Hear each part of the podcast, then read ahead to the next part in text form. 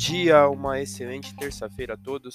Eu sou o Thiago, da mesa de renda variável da Uri Capital, e vou atualizar as notícias de mercado.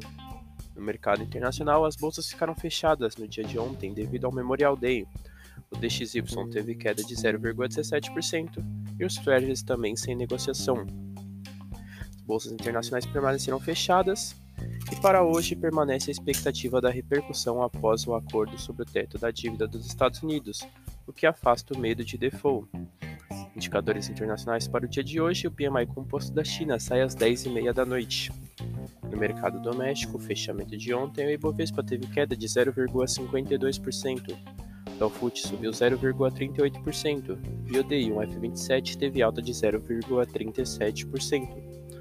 A bolsa doméstica fechou em baixa em um dia com pouca movimentação devido ao feriado nos Estados Unidos. Petrobras e Vale fecharam em queda mesmo com a alta do petróleo Brent e do minério de ferro.